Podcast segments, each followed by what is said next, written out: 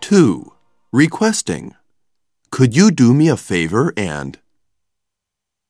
Could you do me a favor and get me a cup of coffee while you're out? Sure, no problem. You like it black, right? Yeah, thanks a lot. Could you please? Could you please send me a copy of your resume and publications list? Certainly. I'll send it to you first thing in the morning.